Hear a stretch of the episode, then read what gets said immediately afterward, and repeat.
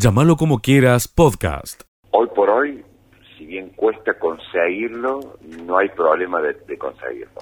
Eh, no sé si me explico. Es decir, antes era más fácil levantar un teléfono en la petrolera y ahí nada más tenía gaso. Y capaz que hoy tiene que consultar con dos petroleras, pero las veces se consigue, nos han dicho que, que no va a haber problema con, el, con los servicios de transporte. Pero bueno, esto es el día a día. Hoy el servicio está totalmente garantizado, no hay ningún tipo de problema. Eh, como digo, cuesta conseguirlo, pero se consigue.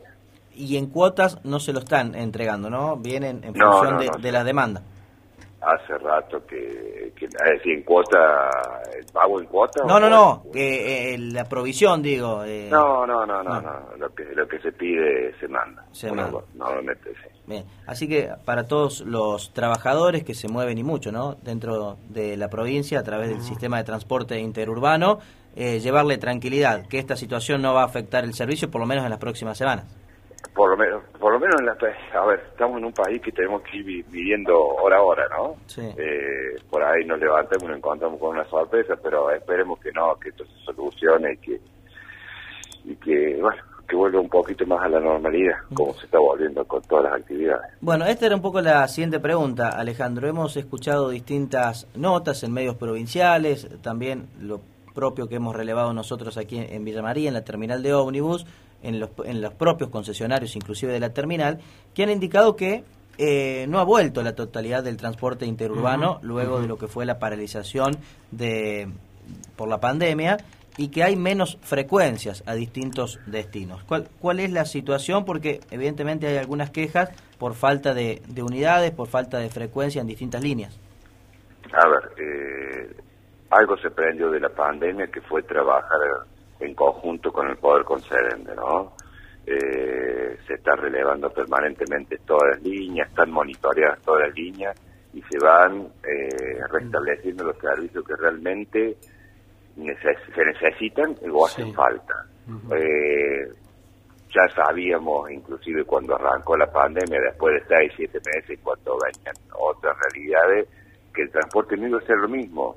Eh, pensemos, por ejemplo, acá en la ciudad de Córdoba, gente que vive en, en eh, pues estoy en Córdoba, eh, perdón, en, en, el, en el Gran Córdoba, que hoy hace trabajo virtual, ya no usa el servicio. Entonces hay una menor demanda del servicio y se va reacomodando, ahora volvieron las clases, se vuelve a reacomodar y eso se está trabajando. Partimos de la premisa que el transporte no va a ser lo mismo que el prepandemia, eso seguro. Eh, pero bueno, eh, se está tratando de cubrir con todo, se monitorea permanentemente con las autoridades, eh, los poderes concedentes y se está cumpliendo realmente la, demanda que, vamos teniendo. ¿Y qué porcentaje menos de líneas de colectivos tenemos en la actualidad respecto a la prepandemia?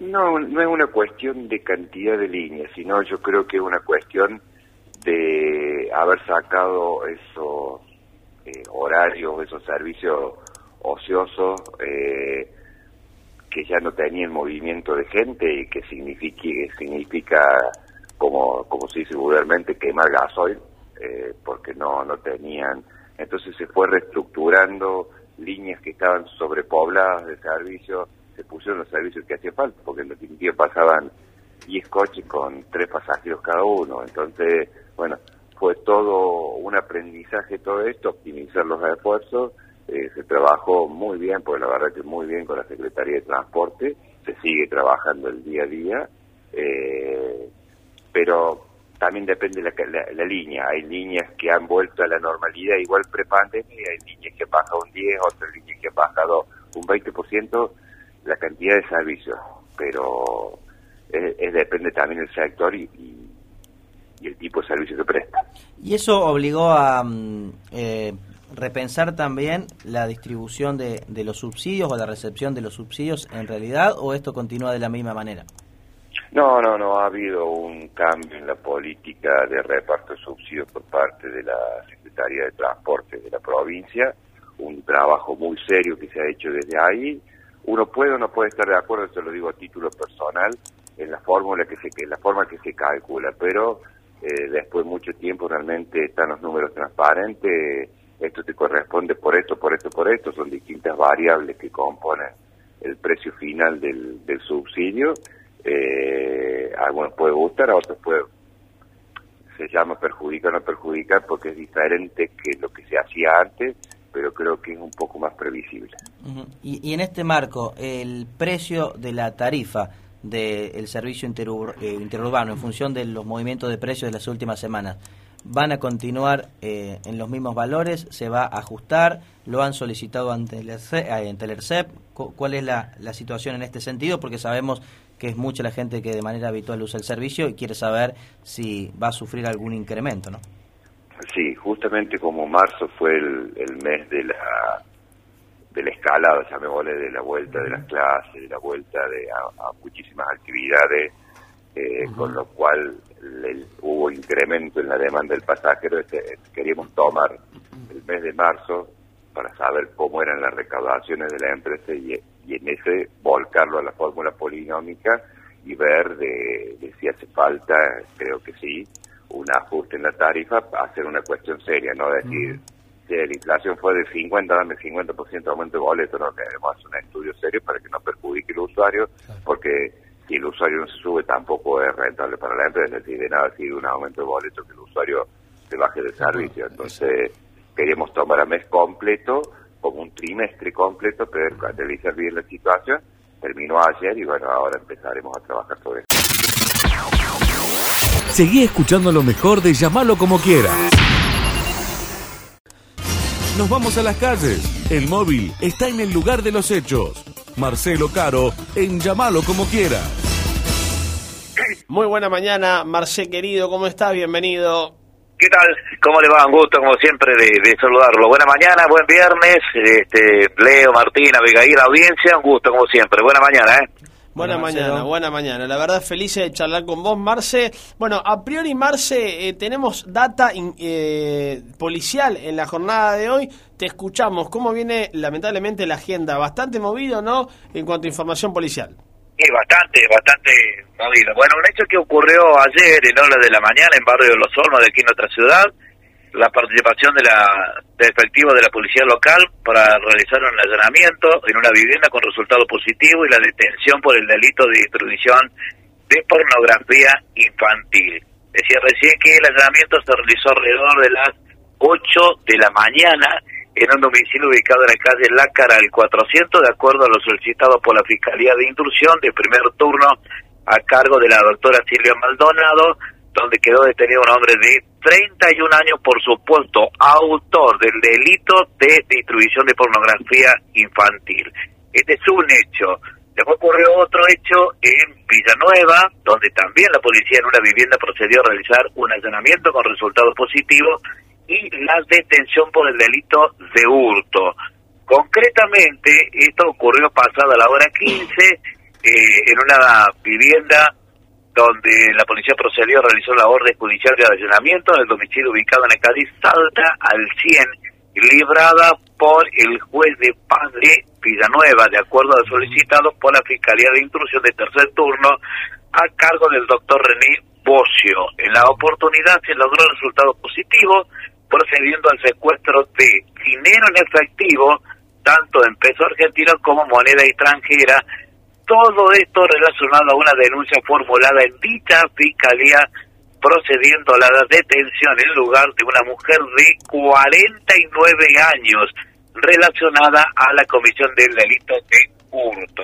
Por lo tanto, que dos hechos que acabo de mencionar con resultado positivo en los procedimientos que se realizaron en Villanueva y 8 de la mañana por distribución de pornografía infantil, donde quedó detenido una persona. Sigue escuchando lo mejor de llamarlo como quieras. Sí, mira, lo has sintetizado muy bien vos en tus palabras que has dicho recién. Este, las pretensiones de los taxistas, como ya sabíamos, eran del 45% y más, y más todavía. Eh, se llegó a un acuerdo después de diversas reuniones, diversos eh, cálculos polinómicos a los efectos de no dar un número ah, en forma arbitraria. Previamente nosotros el Consejo había ofrecido el 22%, ellos no habían, no habían aceptado. Se siguió trabajando con el espíritu de, no entorpecer el transporte semipúblico que prestan ellos a la ciudad y bueno, luego de varias deliberaciones, reuniones, eh, nos pusimos de acuerdo en el porcentaje, que es un 32,8, si no me equivoco, este y bueno, se produjo el aumento de tanto la bajada de bandera como de la ficha. Y como yo lo manifesté en sala, a lo mejor no es lo que ellos esperaban, pero es un intento como para recomponer la relación y seguir trabajando en una polinómica en la cual eh, surja un número eh, que se acerque a la realidad, a los efectos de tomarlo como base o idea tentativa para futuros aumentos o futuros reclamos. Sí, este trabajo se está llevando a cabo con, se ha empezado a llevar a cabo con las dos universidades, eh, la tecnológica y la Universidad de Villa María, y también una universidad de Santa Fe que eh, ya tiene un trabajo muy importante y muy adelantado al respecto. Concejal, eh, es un número que daría la impresión no conforma a los permisionarios, que pedían un 45%, 32,8%, pero claro, cuando le decimos al usuario que la tarifa de taxis a partir de hoy tiene un incremento del 32,8%, que va a empezar a pagar en lugar de 118 por la bajada de bandera, va a pagar 155 a la mañana y en lugar de 124 a la noche va a pagar 165, claro, es un impacto muy fuerte también para, para el bolsillo. ¿Cómo, cree que va a tomar el usuario esto? La verdad es que no es una, no es eh, una posición cómoda la que uno toma, pero uno tiene que resolver y dar soluciones, por lo menos tratar de ser responsable en dar soluciones. Obviamente yo he escuchado tanto al usuario como a los choferes de taxi. No nos olvidemos también que los choferes de taxi este, impactan en sus bolsillos, no solo los propietarios de los vehículos. Este, hoy por hoy los taxis dejan mucho que desear, dejan mucho que desear en cuanto a su frecuencia, en cuanto a su limpieza, en cuanto al trato al, pasajero, pero bueno, eh, también eh, tienen el derecho, en virtud de lo que está acaeciendo en el país, de tener una recomposición de, de su tarifaria.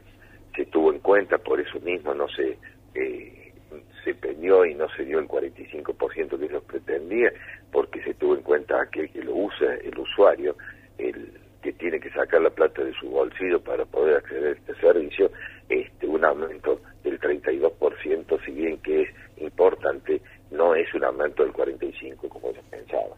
Este, pienso que se ha tomado una, una una decisión eh, muy seria y muy calculada y que se sigue trabajando con el tema de la recomposición, donde entran a jugar varias variables de costos que inciden en el, en el transporte, como también entran variables de costos que inciden a favor del bolsillo de los trabajadores. ¿Por qué en esta oportunidad no hubo acuerdo con la oposición? En, general, cuando hay aumento de taxis o de algún otro servicio público, siempre sale por consenso. En esta oportunidad solamente el oficialismo votó a favor y la oposición se abstuvo. ¿Qué pasó para que el Consejo en esta oportunidad no, no alcanzara el acuerdo de todos sus ediles? Mira, como yo lo dije en el recinto, esto no se trató, por lo menos del bloque que yo eh, presido de política, sino se trató de una realidad de Villa María. La oposición quiso politizar este, este aumento, eh, sacar un rédito, un rédito político que evidentemente este, no ha sido así. Yo no lo he tomado tampoco de, de esa forma, sino se ha tratado de dar una solución a un problema que si usted me dice está bien, está mal, y bueno, yo no le podría decir si, la intención es haber hecho las cosas bien, pero siempre pensando, pensando en la sociedad de Villa María, evidentemente ellos han largado este, ya su este, trabajo con las elecciones con vista del 2023 y nosotros todavía estamos trabajando con lo que la gente necesita, con la gente que realmente necesita ese, ese transporte y que si bien que es deficiente todavía en la ciudad, pero es importante para que la mayoría de la gente lo usa para su para movilizarse y hacer su ir a su trabajo y hacer eh, su vida cotidiana más llevadera. Llámalo como quieras, podcast.